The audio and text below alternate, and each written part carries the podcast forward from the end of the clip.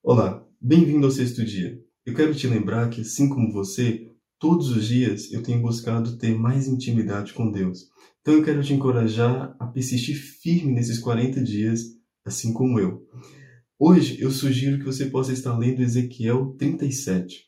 Eu ia sugerir também que você pudesse sublinhar ou criar um marcador ou fazer uma anotação daquilo que Deus falou ao seu coração. Não precisa ser um texto gigante, um livro, mas pode ser, por exemplo, apenas uma frase, onde contém algo que Deus falou ao seu coração. Hoje eu oro para que você possa ter paz e para que Deus possa falar ao seu coração de uma forma como nunca antes. Eu te espero amanhã no nosso próximo dia.